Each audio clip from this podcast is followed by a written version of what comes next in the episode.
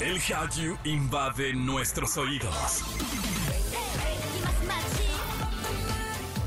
Súbete a la ola coreana. Caras bonitas y coreografías perfectas. Aquí comienza Exa K-Pop con Opa Kim. En Exa FM 104.9. Hola, hola, familia Bienvenidos a este gran programa que se llama Exa K-Pop. Yo soy Opa Kim y como siempre te voy a estar acompañando en el transcurso de esta hora presentándote lo más relevante del Hallyu y obviamente un increíble playlist. Gracias a todas las personas que nos acompañan en cada episodio, en cada programa y también a todas las personas que me escriben personalmente en arroba Opa Pop. Se los agradezco y ahí les voy contestando. También lo pueden hacer en arroba XFM. Síguenos en todas partes, descarguen la aplicación y también nos pueden sintonizar en xfm.com. Por ahora vamos a escuchar lo que tenemos para hoy. Rinden homenaje a Zully. Tendrá un documental que te hará llorar. 50-50 podría regresar pero con nuevas integrantes. Y además, Sansi nos habla del K-drama El peor de los males. Un thriller muy popular, pero ¿vale la pena verlo? Más adelante te lo diremos. Y comenzamos con música obviamente de Jungkook, porque pues es la estrella de la semana. Todo mundo esperó su nuevo álbum Golden y aquí te dejamos algo de lo más nuevo. Esto se llama Standing Next to You, Jungkook y en todas partes, ponte Exa.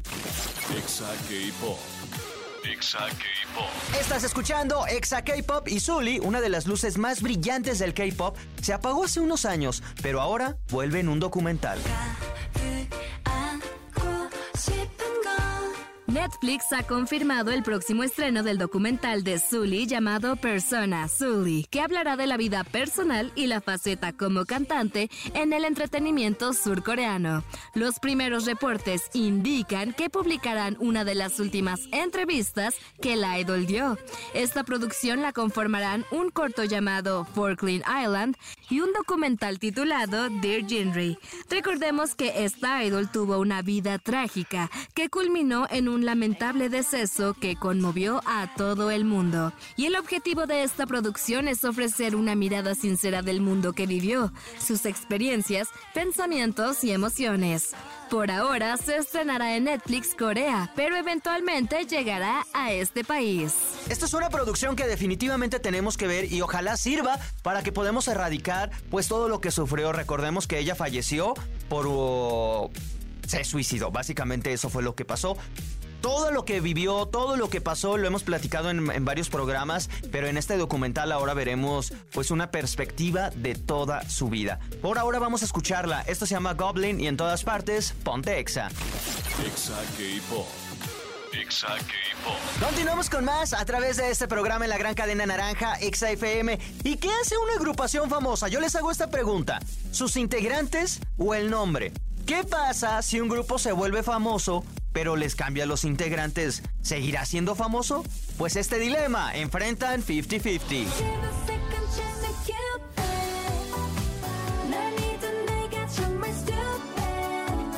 Recordemos que hace unos meses las integrantes de este girl group demandaron a su agencia Attract por varios motivos. Todo se fue a un juicio donde hasta la fecha siguen peleando, pero hasta hace apenas unos días se informó que Sina, Seo y Aaron ya terminaron su contrato. Solo Kina es la chica que seguirá con la agencia. Entonces, ¿qué pasará con el grupo? Pues aparentemente buscarán nuevas integrantes para lanzar 50-50 segunda generación.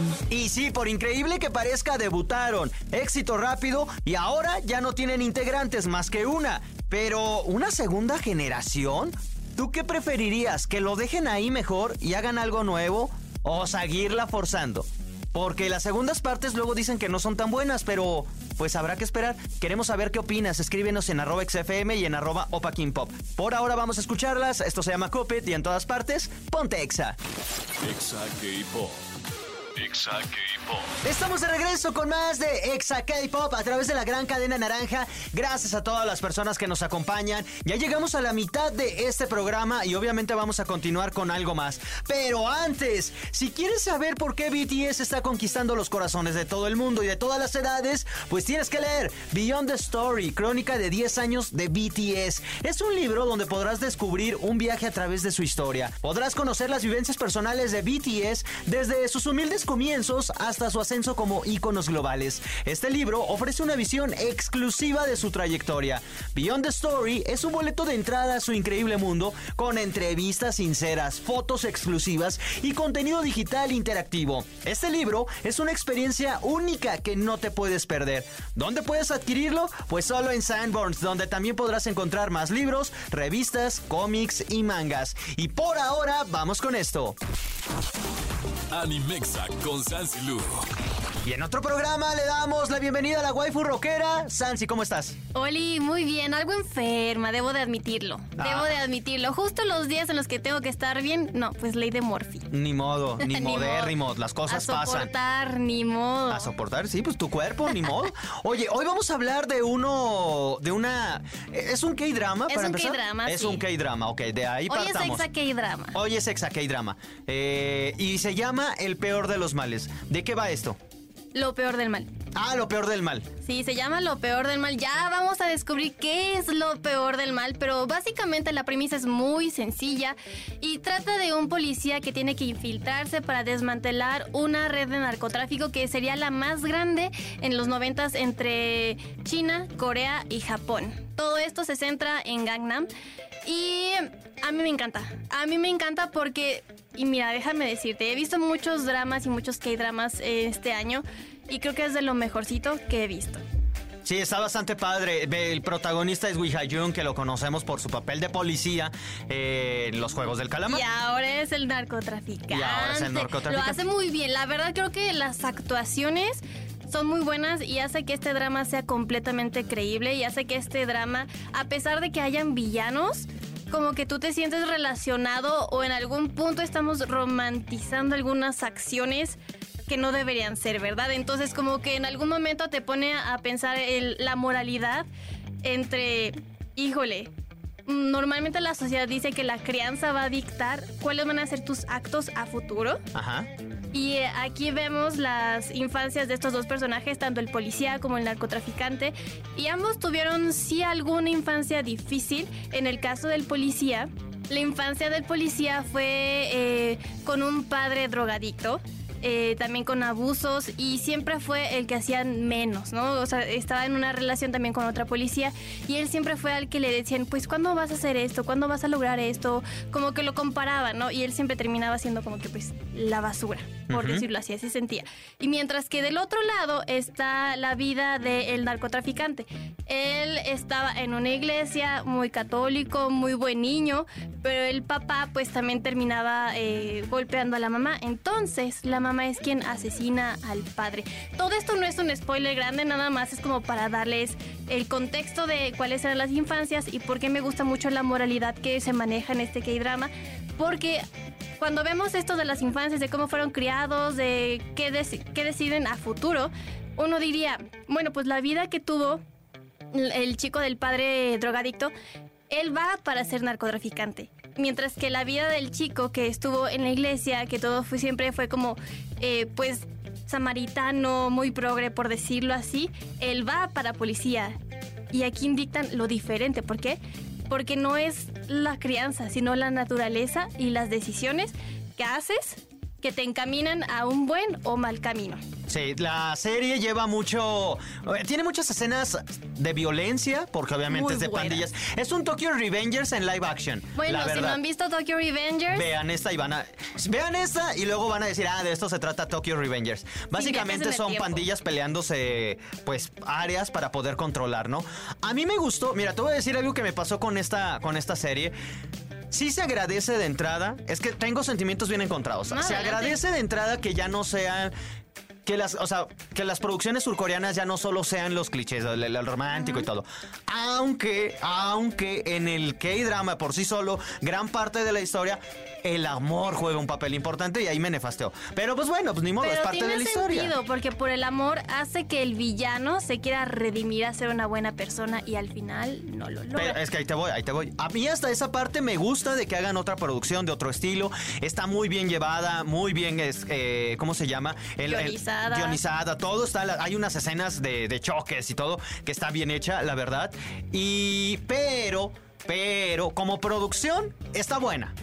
A mí no me gustaron dos cosas. Una, la que la que acabas de comentar. Ajá. Que en este, en esta moralidad de romantizar o de, o de poder creernos convencer de que, ay, pobrecito, se convirtió en delincuente, pero es que sufrió esto, se me hace una cosa. No, a mí no me gusta eso. Y la segunda es que al final eh, estamos hablando de un mundo de, de- de narcos. Y en Latinoamérica, es- pues vaya, esto, esta cultura pues hasta la fecha sigue. Y cada vez más fuerte y cada vez más peligrosa. Entonces como lo veía y era como en mi parte, tú sabes que yo me enojo de todo y lo veía y era como, ay, no puede ser, son, son, son los grandes capos y no puede ser que hagan esto. A mí me, quiero que se entienda, de parte de producción está buenita, pero siento que en los hechos de este mundo sí me quedó muchísimo de ver, quedando, que está de la- es de la época de los noventas, y está bien fuerte. A lo que voy es que desde la concepción de cómo vivimos en este mundo, al menos en este país, lo ves y dices, se siente bien bonito. O sea, es como un mundo muy... como que tocan la violencia, pero bien por encimita. Eso es lo único que no me gustó. Pues, o sea, hay que dar a entender también que es el género de crimen y estos K-dramas oscuros no necesariamente son el auge actualmente en Corea. Creo que realmente hay muy pocos acercamientos a tener estos, pues sí, estas series eh, que tienen temas más oscuros o son mucho más fuertes. O sea, se entiende que quizás lo estén tomando de una manera más ligera. Aquí es más de el policía infiltrado, el policía eh, que se crea por dentro un monstruo cada vez que ve el, el poder que puede obtener ya que está siendo infiltrado. Entonces creo que aquí se enfoca más en ese lado de el policía creándose él mismo un monstruo después de haber sido un policía y después de obviamente que este trabajo riesgoso hace que pierda pues sus compañeros de trabajo, su pareja, su familia, Pero o es que en Narcos también lo todo. vemos. Pierde todo. Bueno, hay quienes no hemos visto nada. Ah, bueno. Pero es que por es lo que te ejemplo, digo, si pasa vamos, lo mismo o y sea, es si como, vamos, mm. si vamos a la historia, o sea, tú ya tocaste historia de un narcotraficante, te va a tocar la historia de un policía aquí mexicano que también se infiltró, que es Kiki. Ajá. Ah, bueno, ahí lo- lo vemos también. Entonces también, eh, también es como lo mismo, o sea, estamos viendo estas dos perspectivas en una misma serie y siento que está bien, o sea, al final, aunque no te guste esta moralidad y aunque no te guste esto de que quizás romanticemos al villano que trata de redimirse, al final no es, no es que dependa de, ah, es que pobrecito vivió por eso, porque no, no tocan, o sea, no tocan ese tema de, es la víctima porque su papá asesinó a la mamá. No lo tocan así, o sea, te lo muestran. Pero ya al final el juicio que tú hagas después de ver eh, la serie completa es lo importante de esta serie. Es como de, aquí es donde, y ustedes, espectadores, véanlo, son 12 capítulos en Star Plus, van a decidir si realmente fue crianza, fue naturaleza o fue que el amor, quizás el amor hace que uno se redima, o fue el poder que hace que uno se convierta en monstruo. Sí, la producción como tal está bien hecha. Insisto, es una serie que como tal está bien. O sea, Está muy buena. La verdad es que, mira, tú como no eres tan fan de los K-dramas, yo te aplaudo que lo hayas visto de principio Todo, a fin. ajá, de 12 principio horas a me aventé. conmigo. Este, y que no hayas puesto tantos peros en ciertos capítulos. Obviamente, ya cuando empieza el romanticismo y dices, ay, no, bueno, o sea, se entiende, pero es un K-drama. O sea, al final, muy pocos K-dramas carecen de esta relación. Y aunque no es el fuerte de la serie, sigue existiendo y es algo importante. Que por cierto, Vivi, eh, la, la cantante, actúa y lo hace muy bien. a mí me. A mí me gustó. Insisto, como producción, quitando en fuera los complejos y las realidades y todo. Está bonita. Sigue manteniendo cosas de. Es que estoy. en- por eso te digo que tengo sentimientos Es que encontrados. bonita no es, Porque es como que sí está bonita. No se me- no, de impactante no tiene nada. Está bonita. Impactante, lo impactante, sí. lo impactante es que lo que sea que siendo producción surcoreana Mm. Tenga más violencia. Eso es lo impactante nada más.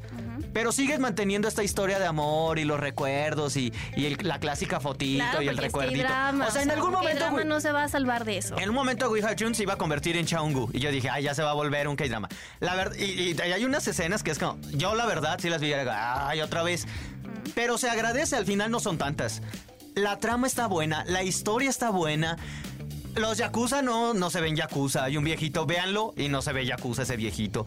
Pero al final se desarrolla bien, tiene buen arco. Hay mucha lealtad. Tiene, ajá, de, hay violencia. Si quieres ver violencia, pues está bien. creo que es un buen acierto. Hasta ahora como, y lo voy a dejar muy en claro desde mi punto de vista, como un pinino, como el em- como empezar un discurso que en Corea todavía lo están haciendo y lo están haciendo muy bien, porque en México no lo hemos logrado, la verdad. También hay que decirlo. Lo han hecho bien y eso se agradece. Todavía, digo, insisto, hay esos clichés, se va de poco a poquito. Les va poco en poco. Pero bueno, el punto es que la ve- ver o no ver. Ver totalmente, creo que es una gran producción. A lo mejor, si a ti no te gustan entonces un poco los K-dramas, creo que es un buen acercamiento a un K-drama que podría ser más una serie. Y después vamos a discutir la diferencia entre K-dramas y series, que realmente en Corea no la hay. Pero mm, véanlo con esta perspectiva de algo go- global y no algo como coreano. Y es un sí o sí ver. Si te encantan los K-dramas, obviamente es una infaltable. Sí, totalmente de acuerdo. Véanlo. Eso sí, 12 horas, llévenselo con tiempo porque sí va a estar densa. Sí está densa. Sí, sí, sí. Pero no se van a aburrir. En verdad la historia es buena, está muy bien hecha y esto lo pueden ver en Star Plus. No es comercial, pero si nos quieren patrocinar, también háganlo. Y también Netflix. Pero bueno, eh, Sansi, muchísimas gracias por habernos acompañado. ¿Dónde te podemos seguir? Arroba Sansilu en Instagram, Facebook, Twitter, TikTok. Todo estoy en arroba Sansilu. Ok, perfecto. Por ahora vamos con música y en todas partes, ponte Exa. Exa K-Pop. Exa K-Pop. Y es así como llegamos a la parte final de este programa. Muchísimas gracias a todos ustedes por haberme acompañado, por habernos escuchado durante esta hora. Como siempre los invito a que si se perdieron alguno de los episodios, pues lo revivan en, en podcast. En su plataforma favorita, búsquenos como Exa K-Pop. Y todos los fines de semana, los domingos por la noche, tenemos eh, en YouTube de Exa una, un, un apartado especial que se llama Exa K-Pop al Chili. Ahí debatimos. Eh, La verdad es que luego nos cuidamos porque la funda está bastante, bastante intensa, pero aún así nos arriesgamos. Véanlo, Exa K-Pop al Chili, ya hay varios episodios, ya tuvimos nuestro especial de Halloween, eh, vamos a tener el especial de Día de Muertos también. Digo, ya sé que ya pasó, pero es en la semana, así que pues si quieren acompañarnos, pues ahí lo van a poder encontrar, Exa K-Pop al Chili, como al Chile, pero con Chili. Por ahora ha sido todo, agradecemos al Estado de México, Ciudad de México, Celaya, Piedras Negras, Ciudad Victoria, Irapuato, Acámbaro, Guadalajara, Quito, República Dominicana y en Mérida. Gracias a todos por habernos acompañado. Yo soy Opa King Pop y como siempre te digo, toma agüita, sé feliz y nos escuchamos en el próximo programa. Anión.